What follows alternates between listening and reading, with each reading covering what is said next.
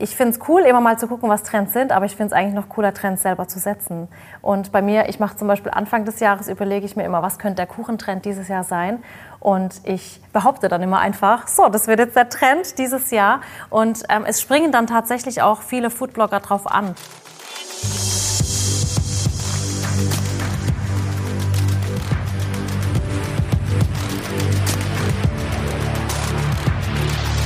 Hallo und herzlich willkommen hier im YouTube Creator Podcast. Äh, und wir freuen uns sehr, weil heute eine neue Zeitrechnung beginnt für meine Kollegin Sina aus dem Culture and Trends Team, die in Berlin sitzt, und für mich, denn wir probieren heute ein neues Format aus. Wir gründen sozusagen den Trends Talk auf YouTube. Und Sina, du bist in Berlin, ich bin woanders, werde ich gleich noch sagen, wo ich bin. Ich freue mich sehr, dass du zusammen mit mir im Duett das machen wirst, denn du bist bei uns die Person, die kann ich das so sagen, ganz viel YouTube guckt und weiß, was auf der Plattform abgeht, was die Trends sind, was die. Ja, ich finde, das kann man so sagen. Ich finde, das ist in Ordnung, das so sagen. Hallo, ich bin Sina. Äh, wie Georg schon gesagt hat, zuständig bei YouTube äh, in Deutschland und Österreich für Trends. Das heißt, ich gucke den ganzen Tag die Trends und äh, versuche dann herauszufinden, was wir darüber lernen.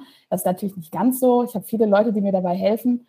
Aber seit dreieinhalb Jahren schaue ich mir jeden Tag die Trends an und kann so natürlich auch sehr schnell sehen, was sind die größten Themen bei uns. Und da haben wir uns gedacht, das ist eigentlich eine äh, Chance, die wir verpassen und über die wir eigentlich mehr reden müssen. Und so holen wir uns jetzt äh, fortan jeweils zwei Creator mit ins Boot und äh, besprechen die größten Themen, oder Georg? Genau. Und äh, wir haben das heute zum Anlass genommen, ähm, weil ich zu Besuch bin im Badischen Waghäusel bei einer unserer größten Creatorinnen auf YouTube, nämlich bei Sally. Äh, vielen Dank, dass ich heute hier sein darf. Herzlich willkommen. Sally ist bei uns und wird äh, uns über ihre Anfänge was erzählen, ihre Tipps und Tricks ähm, ähm, für Upcoming Creator, also für Talente auf YouTube. Und du hast auch jemand mit eingeladen, Sina. Genau, und wenn wir hier schon die äh, Queen von Kochen zu Gast haben, dann wollen wir auch die Princess von Kochen nicht äh, vergessen. Und dafür haben wir heute Maya hier auch bekannt als Fit Green Mind. Maja, wo bist du denn heute?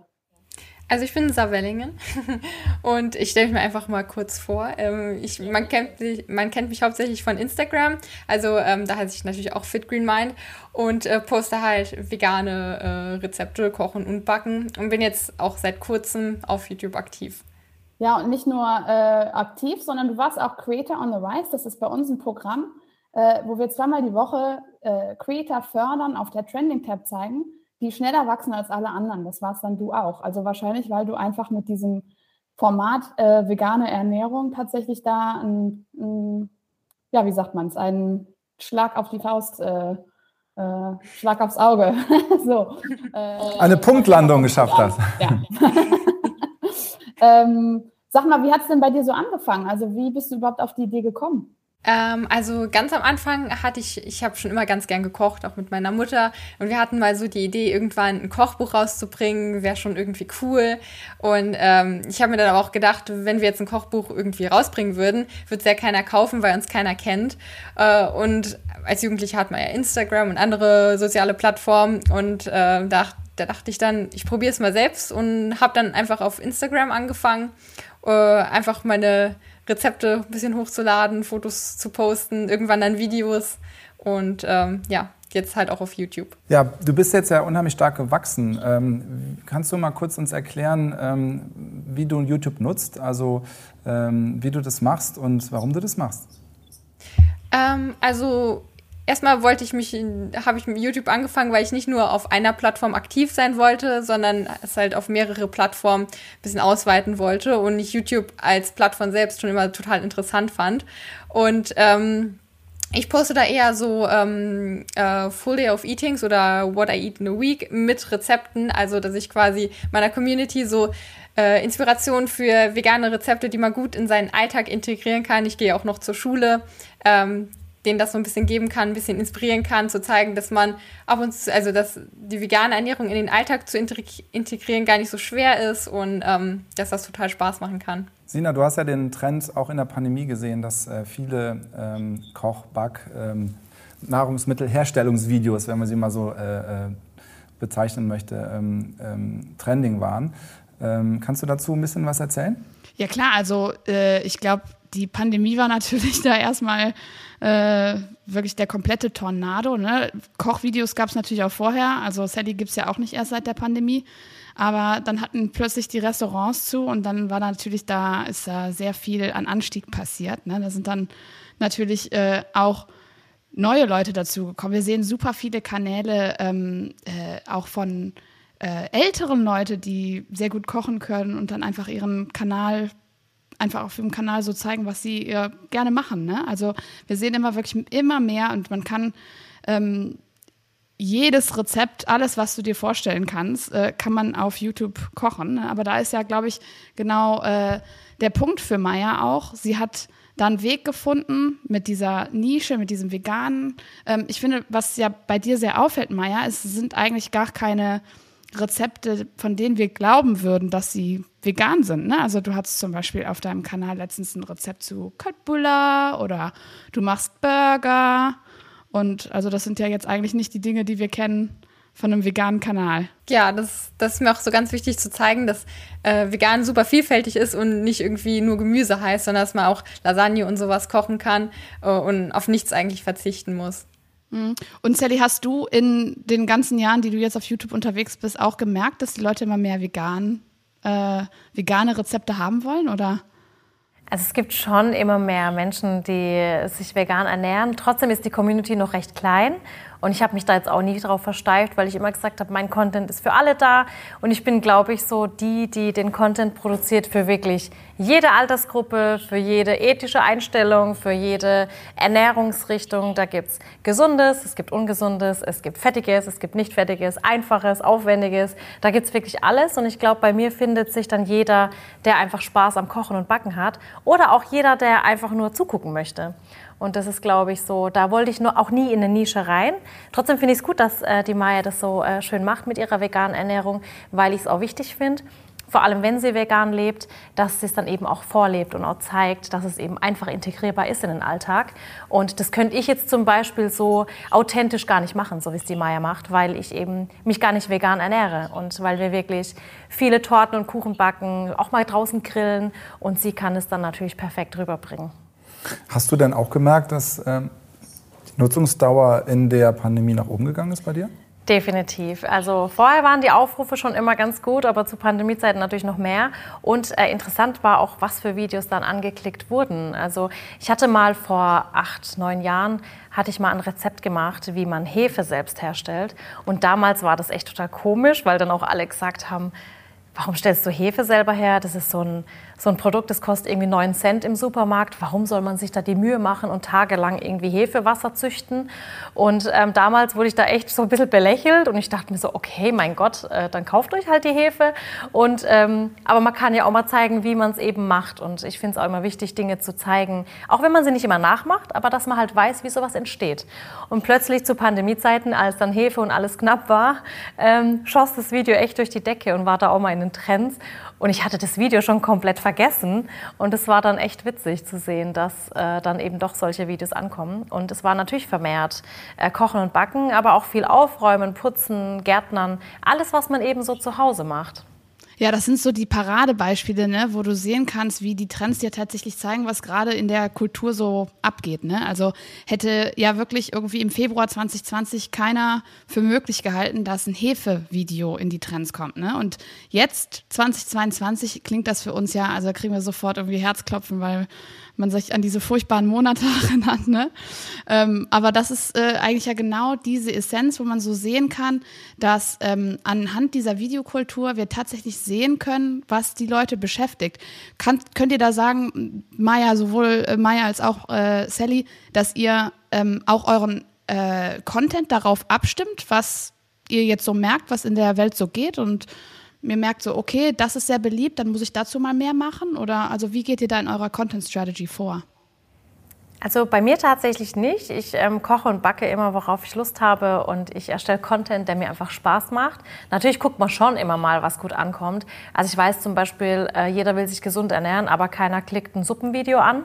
Das, die Erfahrung habe ich auch schon gemacht. Und dann denke ich mir halt auch gut. Dann mache ich vielleicht kein langes Video, aber mache dann ein Shorts-Video draus und mache dann einfach in Kürze erklärt, wie man eben eine leckere, gesunde Suppe äh, herstellt. Und dann wird es auch wieder geschaut. Ich glaube, da ähm, haben wir, also da schaue ich, welche Art und Weise äh, ähm, oder welches Rezept als was für ein Video gut ankommt. Das heißt, entweder ein langes, ausführliches Video oder doch ein Shorts. Und so stimme ich dann den Content ab, ohne mich aber zu sehr beeinflussen zu lassen von Trends. Bei mir ist das eigentlich genauso. Also ich äh, koche und backe auch so eher auf das, was ich Lust habe oder was mich interessiert. Und ähm, es gibt dann immer mal so Trends, die ich dann auch ausprobieren möchte, weil mich das einfach interessiert und ähm, die ich dann irgendwie in meine Videos einbaue. Wie ich ja schon gesagt habe, ich mache auch so Full Day of Eatings oder What I Eat in a Week. Und da kann man ja auch so kleinere Rezepte, die vielleicht gar nicht so richtig ein Rezept sind, wenn man nur zwei oder drei Zutaten braucht, ähm, kann man ja auch dann super einbinden, weil es einfach so ein ähm, ja, dann so ein, so ein kleines Rezept in einem größeren Video ist. Ähm, aber ich möchte mich da ja auch nicht zu viel auf Trends versteifen und dann nur den Trends hinterhergehen, sondern ähm, es muss ja auch so von innen kommen und äh, ja, einem Spaß machen, wie Sally auch schon gesagt hat. Ja, aber das ist, äh, ne, das ist so die Kultur. Jedes Jahr zu Weihnachten gibt es ja immer sehr viele Weihnachtsbackideen. Äh, zu Ostern wird viel gebacken.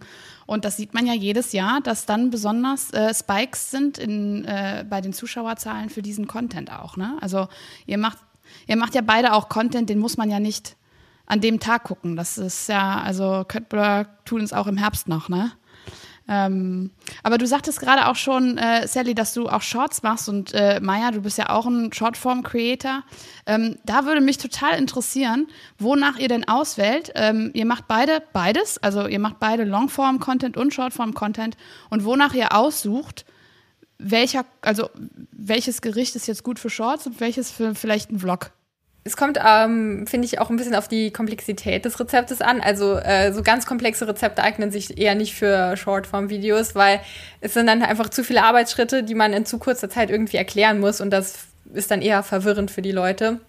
Und äh, das packt man dann lieber in ein längeres Video. Aber so einfache Sachen oder ähm, äh, ja, Sachen, die nicht wirklich aufwendig sind, nicht zeitintensiv, die nicht viele Schritte beinhalten, die kann man dann auch gut in Shortform-Videos umsetzen. Ja, so ist bei mir auch. Also ganz aufwendige Sachen eignen sich natürlich nicht als Shorts, außer man äh, pickt sich so die Highlights raus und ähm, weist dann äh, mit diesem Shorts eben auf das große Video hin. Das geht ja auch ganz gut. Oder Tipps und Tricks, Lifehacks, sowas mache ich dann auch gerne als Shorts, ja. Was hast denn du noch für Tipps äh, an Maya ähm, aus deiner zehnjährigen YouTube-Karriere? Ähm, tatsächlich, das äh, vielleicht auch auf die Trends nochmal äh, rückblickend ich finde es cool, immer mal zu gucken, was Trends sind, aber ich finde es eigentlich noch cooler, Trends selber zu setzen. Und bei mir, ich mache zum Beispiel Anfang des Jahres, überlege ich mir immer, was könnte der Kuchentrend dieses Jahr sein. Und ich behaupte dann immer einfach, so, das wird jetzt der Trend dieses Jahr. Und ähm, es springen dann tatsächlich auch viele Foodblogger drauf an und viele andere Creator und sagen dann, hey cool, ich habe da einen Trend im Netz gesehen, ich mache den Trend jetzt einfach nach. Und es kann dann schon auch sein, dass andere Foodblogger oder andere YouTuber dann viel mehr Reichweite und viel mehr Aufrufe haben auf ihr Video und mein Video vielleicht das Ursprungsvideo war, aber ich finde es einfach cool, weil irgendwo, irgendeiner muss ja hergehen und einen Trend irgendwo setzen und einfach nur erstellen. Irgendeiner hat eine coole Idee und dann macht man es einfach und sagt einfach hier der Trend dieses Jahr und meistens klappt es dann auch ganz gut. Das ist eine sehr coole Idee. An sowas habe ich tatsächlich noch nie gedacht. Das ist ja echt cool. Ja, und ich finde es natürlich immer wichtig, dass ähm, wenn man Content macht, dass man da den dauerhaft natürlich macht. Ähm, ich meine, wir haben ja auch feste Upload-Zeiten. Sowas ist natürlich sowieso wichtig, dass man sich immer wieder darauf einstellen kann. Und ganz wichtig ist einfach, dass man immer am Ball bleibt, dass man immer schaut, ähm, dass man guten Content macht. Und da muss ich sagen, ist die Qualität tatsächlich wichtiger als die Quantität. Also wenn wir mal irgendwie keine Zeit mehr hätten, um zwei Videos zu machen, würde ich sagen, gut, dann mache ich entweder zwei kleine oder doch wieder ein großes, aber dafür ein gutes. Also ich finde, da darf man immer an der Qualität dann nicht, nicht sparen. Ja, jetzt sitzen wir hier schon mit zwei äh, äh, YouTube-Köchen. Ne? Äh, Maja, du hast ja selber auch jetzt schon ein Buch rausgebracht, nicht? Was sind denn so die Dinge, die du dir jetzt noch, also was sind die Ziele, die du dir noch gesetzt hast? Also weil, also ich meine, in deinem Alter, ähm, ich hatte weder ein Buch noch einen Kanal. Äh, was sind denn so deine nächsten ähm, Ziele, die du dir gesetzt hast? So? Ähm, also natürlich erstmal weiterhin Content zu produzieren und dann auch ähm, am besten noch so dieses Jahr die 100.000 auf YouTube zu knacken. Ähm, und so langfristig gesehen ähm, habe ich schon so das Ziel, Fit Green Mind zu einer richtigen Marke zu machen und dann auch irgendwann ähm, eigene Produkte rauszubringen, die man vielleicht im Supermarkt oder so kaufen kann, so veganes Convenience Food in gesund, zum Beispiel so eine ähm, Fertiglasagne im Tiefkühlfach oder sowas. Das wäre schon sehr cool. Da gibt es ja bestimmt Tipps von dir, was Produkte ja. angibt. Ich wollte gerade sagen, das habe ich ja noch nie gehört. Die Sally hat ja auch ihre eigene äh, Linie sozusagen zu kaufen überall. Ja. ja, tatsächlich war das ja nie so mein Plan. Das hat sich dann so einfach entwickelt. Ich bin da irgendwie so reingerutscht. Es war wirklich äh, immer so die Nachfrage. Also da war oft ähm, die Frage immer, was benutzt du, was kaufst du, was sind das für Werkzeuge, was sind das für Nahrungsmittel. Und da sind wir irgendwie reingerutscht und haben zuerst äh, in unserem, haben wir dann einen Online-Shop gegründet und zuerst benutzt, was ich gut finde, was ich ähm, auch empfehlen kann ähm, von, von äh, tiefster Überzeugung, damit wir auch eben keine Reklamationen, keine Retouren und auch keine Angriffsfläche natürlich haben. Und dann hat sich das irgendwann so entwickelt, weil ich dann gesehen habe, okay, hier und da würde ich was verbessern oder da habe ich eine Produktinnovation. Und dann haben wir eben schon irgendwann, muss man auch sagen, den ganzen Mut zusammengenommen, weil so eine Produktentwicklung ist ja auch nicht einfach. Und gerade die Lebensmittelbranche ist halt echt ein hartes Geschäft. Ähm, wir haben jetzt äh, unsere Artikel in deutschlandweit beim Lidl überall drin. Und es ist schon ein Wort, wenn man da sagt, man hat irgendwie acht Produkte im Supermarkt im Regal stehen, in Dauerlistung und hat da irgendwie einen, einen Platz, wo eben große Marken sind wie Oetker oder Ruf oder andere Marken, ähm, die dann eben weichen müssen. Das ist schon Wahnsinn und ist schon ein Ritterschlag, aber ähm, setzt viel Mut voraus, ähm, viel Rückgrat, muss ich auch sagen. Und man muss sich da immer ganz, ganz viel vorher überlegen und eben auch alles abschätzen. Man muss immer schauen, was ist Best-Case-Szenario, was ist Worst-Case-Szenario. Und ähm, es ist wichtig, dass man sich ein Team aufbaut, dem man vertrauen kann, dass man ähm, erfahrene Leute mit ins Boot holt und einfach auch sich die Kompetenzen aneignet. Du hast aber auch ja irgendwann mal alleine so angefangen, ne? Also hast einfach deine eigenen Videos gemacht. Jetzt sehen wir hier im Hintergrund, das ist alles schon, äh, das sind große Studios und äh, das ist alles ein bisschen größer geworden. Und äh, bei dir, Maya, hast du auch einfach selber angefangen auf dem Smartphone oder wie ist, äh, wie ist das alles passiert? Ja, ich habe auch ähm, einfach die Idee gehabt und dann von heute auf morgen äh, mit meinem Handy angefangen. Dann äh, hatte meine Mutter noch eine Kamera irgendwann zum Geburtstag bekommen. Die habe ich mir dann gemopst und habe sie dann ein bisschen ähm, benutzt, bis ich meine eigene gekauft habe. Aber ähm, ja, ich habe auch ganz einfach mit einfachem Equipment angefangen. Natürlich mittlerweile ähm, mit der Zeit stockt man auch ein bisschen auf, dass die äh, Qualität natürlich auch immer besser wird. Ähm, und ja, Hast du da auch schon irgendwelche Meilensteine verbucht? Also, dass du gemerkt hast, oh, wenn ich, das, wenn ich jetzt das mache, dann funktioniert es so viel besser? Oder also, wo hast du gemerkt, da kommt die Community jetzt, das kommt gut an? Ähm, jetzt besonders bei diesen Full Day of Eatings und What I Eat in a Weeks und so die Videos, die in die Richtung gehen, ähm, weil von, von, mir kommen auch schon viele von Instagram rüber auf äh, meinen YouTube-Kanal. Die sind auch so ein bisschen interessiert an meinem Privatleben, so was ich so außerhalb vom Kochen ein bisschen mache. Ähm, und als ich angefangen habe mit den Videos, habe ich gemerkt, dass das wirklich äh, sehr gut ankommt und äh, da ist mein Kanal dann auch ähm, noch besser gewachsen. Ja, von wegen, du arbeitest nicht mit Trends, ne? Weil das war wirklich auch ein totaler Pandemietrend, dieses A Day in the Life.